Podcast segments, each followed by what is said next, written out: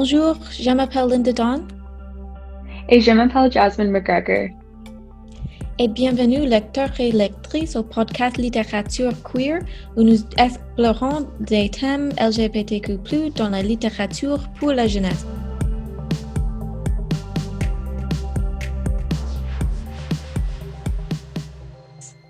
Au cours de ce podcast, nous allons interviewer les collègues suivants.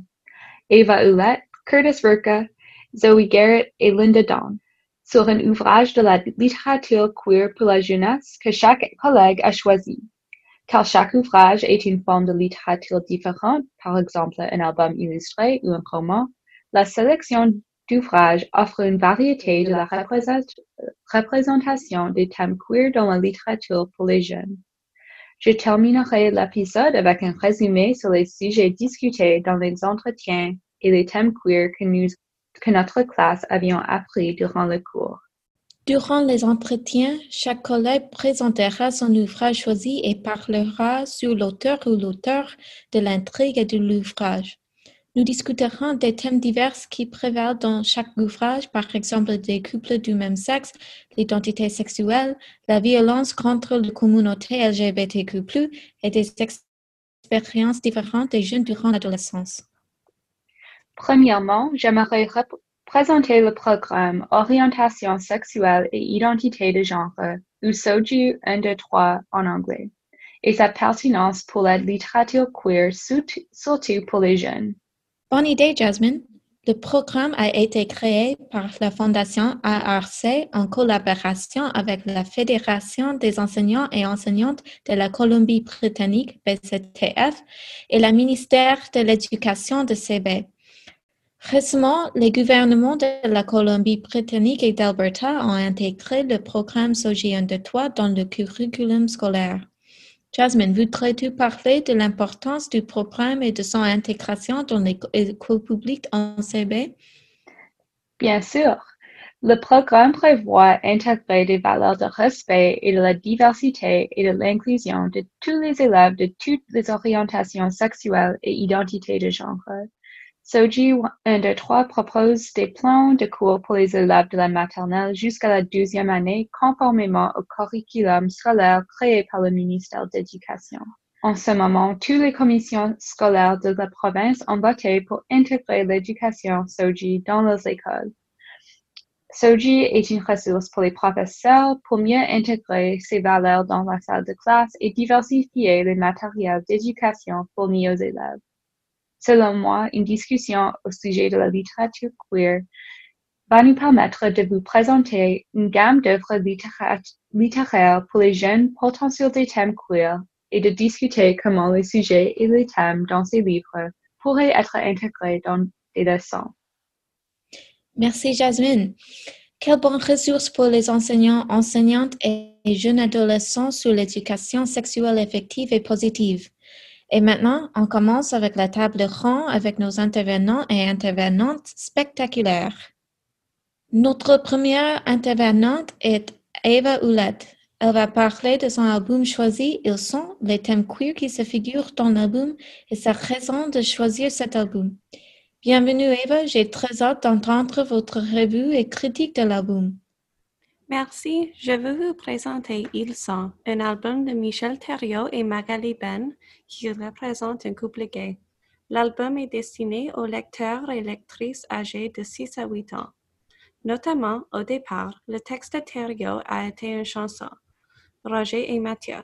Quand une directrice de la maison d'édition Bouton d'Or Acadie a entendu la chanson de Thériault, elle lui a suggéré d'en faire un, livre pour enfants. L'album raconte l'histoire d'un couple gay qui vieillit ensemble. Je vais partager un petit extrait. Tout le monde les connaît dans le village. Ils font partie du paysage. Ce sont deux vieux messieurs. L'un était professeur d'anglais et l'autre était commerçant. Il se repose maintenant. Le texte continue en décrivant la vie tranquille des deux messieurs, Roger et Mathieu. À la page 14, le texte indique parce qu'ils étaient différents, on a parfois été méchants. Et finalement, on découvre à la dernière page que Roger et Mathieu sont en couple. Je trouve cet album vraiment beau. Les illustrations aquarelles sont en couleurs sourdes et pastel. Puisque le texte provient d'une chanson, les mots ont un rythme et une musicalité quand on le lit à haute voix. Et ainsi le texte est rendu vraiment engageant pour les jeunes enfants. Donc l'histoire de l'amour de Roger et Mathieu est agréable à écouter et à regarder. Mais de plus, la manière dont leur histoire est racontée normalise les, relations homosexuelles. Les jeunes enfants sont extrêmement impressionnables, donc je crois qu'il faut aborder les sujets comme le queerness sans les faire paraître complètement anormaux. Dans un article du regroupement des éditeurs franco-canadiens, Thériault explique qu'il voudrait qu'ils puissent sensibiliser les jeunes et les moins jeunes à l'ouverture d'esprit et à ne pas faire tout un plat avec le fait que deux monsieur s'aiment.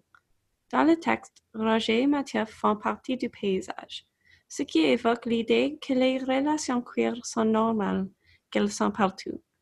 Et il reconnaît qu'ils sont différents et que certains sont méchants pour cette raison, mais les descriptions de la vie quotidienne du couple montrent aux enfants qu'ils ne sont pas aussi différents que l'on pense. Merci Eva. Rappelez-nous le titre et l'auteur du livre. Merci, c'est Ils sont de Michel Thériault et Magali Ben. Notre deuxième intervenante est Linda, qui va parler de l'album illustré choisi, La princesse qui n'aimait pas les princes, les thèmes queer qui se figurent dans l'album et sa raison de le choisir.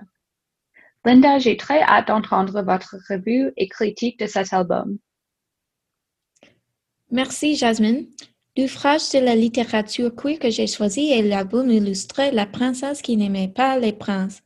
L'album est écrit par Alice Prière-Aquet et est illustré par Lionel Larchevêque. Sur le blog de l'auteur, qui s'appelle Alice in Wonderblog, elle fait cette analyse de son album. C'est simple, juste faire entendre de temps en temps aux petites filles et aux petits garçons un conte qui, en reprenant les archétypes du conte traditionnel dans sa construction, le détourne gentiment sans prosélytisme. Une histoire où la princesse n'a pas pour seule vocation dans la vie qu'être belle et attendre, où elle a le choix, et où elle décide, de ce qu'elle ne veut pas. Je vais retourner à cette citation, mais premièrement, je voudrais faire un petit résumé de l'album. L'album est écrit dans le style d'un conte de fées et commence avec un événement très important. La princesse a fait la meilleure mayonnaise du royaume entier. À cause de cet événement, le roi décide que la princesse est mature et qu'il faut qu'elle se marie. Ensuite, le roi invite les princes éligibles d'à côté et de plus loin du royaume à venir pour faire la demande en mariage. La description des princes est très amusante. L'auteur décrit des costauds avec de gros biscottos et des grandes oreilles d'éléphant. Mais la princesse, toute exaspérée par des princes ridicules, les refuse tout. Le roi est apoplectique avec sa fille têtue, en désespoir de cause. Il écrit à Madame la Fée et lui demande de venir au royaume pour faire un miracle. La fée vient, toute belle et montée sur une licorne, et les princes attendent avec impatience le miracle. Cependant, la fée ignore les princes, et quand elle s'approche de la princesse, la princesse la vit, elle rougit, elle pâlit à sa vue. Était-ce donc cela la mort tant entendue? La princesse et la fée se marient et commencent une vie ensemble à la campagne. J'ai choisi cet album à cause de l'intégration des thèmes LGBTQ+, comme l'identité sexuelle et des relations du même sexe dans le genre de la fantasy. Ce que je trouve intéressant est ce que ces thèmes LGBTQ+, fonctionnent à représenter la diversité des relations romantiques et positives à une jeune audience et à diverger de trop traditionnels de la littérature de la fantasy. Par exemple, dans beaucoup de livres et de contes fantastiques, la princesse sert d'objet de l'histoire et d'objectif ultime du prince. D'habitude, dans ce type d'histoire, la princesse ne peut jamais choisir avec qui elle voudrait se marier ou si elle voudrait se marier du tout. Dans les contes traditionnels, la princesse est un type de personnage fixé et passif et elle n'a ni l'efficacité ni l'autonomie personnelle. Mais dans cet album, les troupes traditionnelles sont cassées.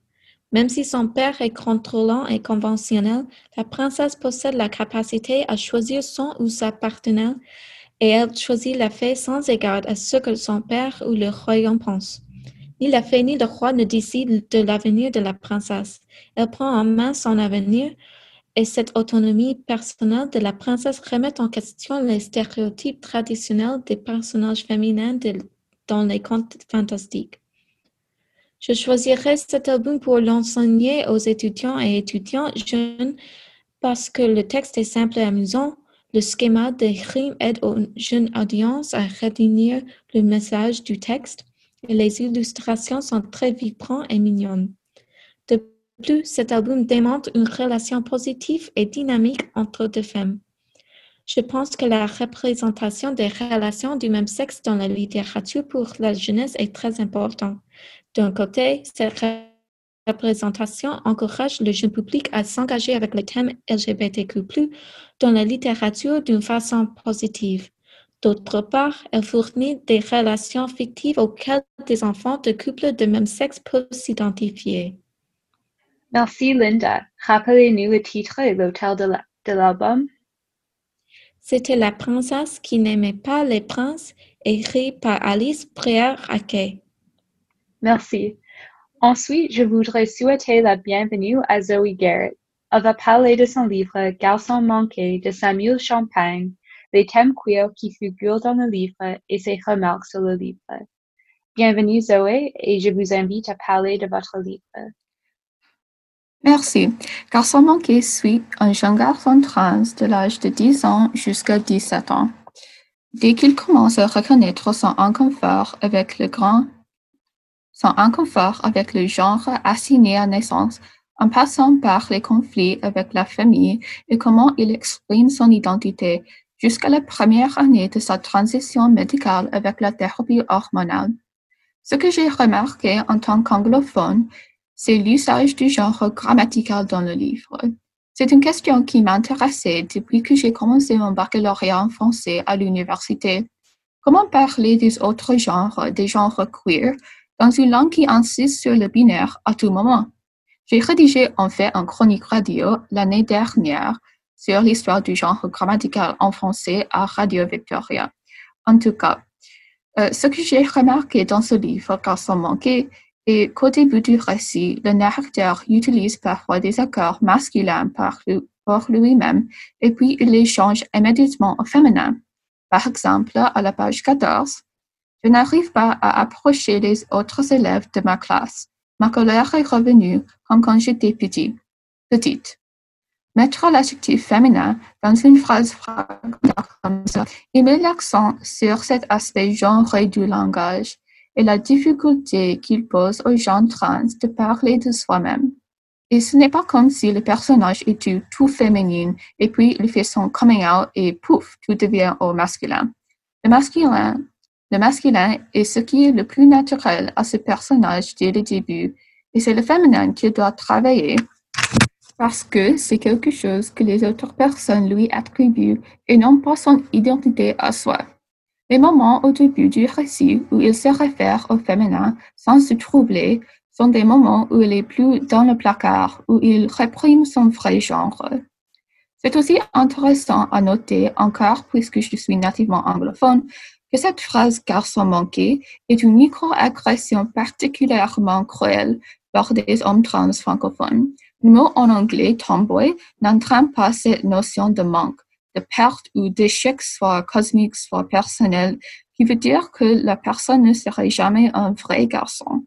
Ce qui forme une grande partie des souffrances d'Eloi, le personnage principal dans le livre. Garçon manqué est important parce que c'est le premier livre pour la jeunesse qui présente un personnage principal trans et qui se publie par une maison d'édition québécoise. Le livre est apparu en 2014. Le fait qu'il est le premier fait aussi que c'est difficile pour moi de faire une critique du livre. Disons que les livres queer premiers sont toujours écrits par un public cisgenre et hétérosexuel et personnellement, je ne suis pas dans ce public cible et cela me fait de la peine. Le récit d'un garçon manqué est très standard parmi des histoires transgenres. Le personnage principal reste dans le genre binaire Il est un garçon, il sait depuis toujours qu'il est garçon, et il souffre beaucoup de dysphorie du corps qui mérite la transition hormonale et éventuellement chirurgicale pour qu'il puisse finir par passer comme un garçon cis. Il s'agit d'un discours qui ne remet pas beaucoup en question notre système cis-normatif, ce qui est tout à fait prévisible pour un premier livre. On ne veut pas prendre des risques dans l'industrie d'édition avec un sujet qui reste d'une certaine manière tabou. Ce n'est certainement pas pour dire qu'il n'y a pas de valeur dans le récit de Garçon manqué. C'est un bon livre d'intro pour des gens et des adultes qui n'ont pas été exposés auparavant à la communauté queer. Peut-être qu'on a un membre de famille ou un ami qui est trans et on cherche à mieux comprendre. Ce livre peut certainement ouvrir des conversations autour de l'expérience trans. J'en suis absolument certaine que Garçon manqué reflète les expériences de l'auteur, qui est lui-même un homme trans, et de plusieurs autres personnes trans, et que certaines d'elles se sont vraiment validées et encouragées, et d'une certaine manière soulagées de voir des personnages qui sont comme elles dans un livre. Mais à la fin, ce n'est pas le type de livre trans que moi je veux lire. Ce qui n'est pas encore vraiment un défaut de ce livre-ci, mais plutôt un appel d'avoir plus de livres trans et des livres qui ont plusieurs types de récits trans.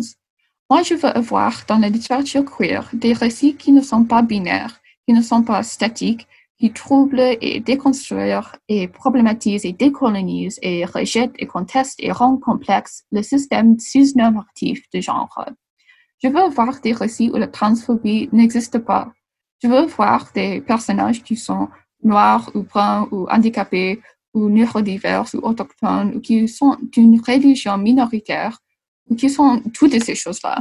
Je veux voir enfin tous les récits trans possibles et Garçon manqué, c'est juste le début. Merci Zoé. Rappelez-nous le titre et l'auteur du livre. c'est Garçon manqué de Samuel Champagne. Euh, notre prochain intervenant est Curtis qui va parler de son bande dessinée choisi Appelez-moi Nathan, le thème queer qui se figure dans le bande dessinée et sa raison de choisir cet album. Bienvenue Curtis, je suis intéressée par votre critique du livre. Ah, merci Linda. Euh, comme l'a dit, je vais me concentrer sur le livre Appelez-moi Nathan de Catherine Castro et Quentin Zution.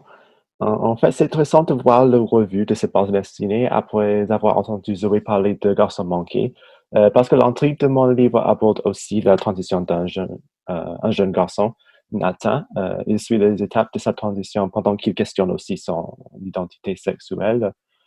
pendant une période de quelques années, il prend des chirurgies nécessaires pour confirmer son genre, sort du placard à la maison et à l'école, et met fin à sa relation avec sa copine Faustine. Ce qui m'a attiré dans cette bande dessinée, et qui ne se pas personne, est le rôle des images. On dit qu'une image vaut mille mots, et dans ce livre, c'est tout à fait le cas. Euh, le style de Zutian devient abstrait dans les scènes où Nathan imagine, euh, son futur sans sein, où il embrasse Faustine le noir. Il possède un bon contrôle sur la lumière euh, et la mise en page qui amplifie les voix de l'histoire. En particulier, les couleurs se mélangent mais le point important des images, comme les expressions, les petits détails, euh, sortent de la page. Mais ceci n'est pas seulement destiné aux jeunes. Les parents peuvent se sentir représentés dans l'histoire aussi. Euh, en grande partie, les souhaits des parents de Nathan sont en jeu dans ce livre. Sa mère veut qu'il devienne une bonne grande sœur pour son petit frère, mais change radicalement jusqu'au point de l'aider à faire son coming out à l'école.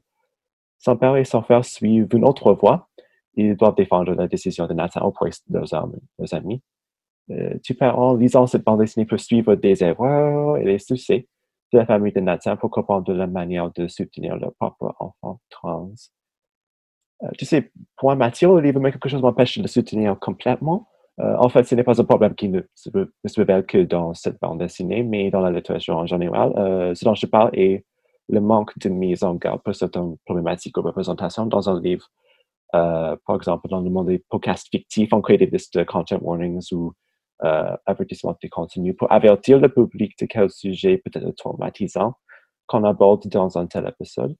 Euh, Appelle-moi Nathan contient des scènes de joie, bien sûr, mais aussi celles où Nathan se blesse ou quelqu'un l'insulte graphiquement ou, d'autres gens se déshabillent sans avertissement, quoi.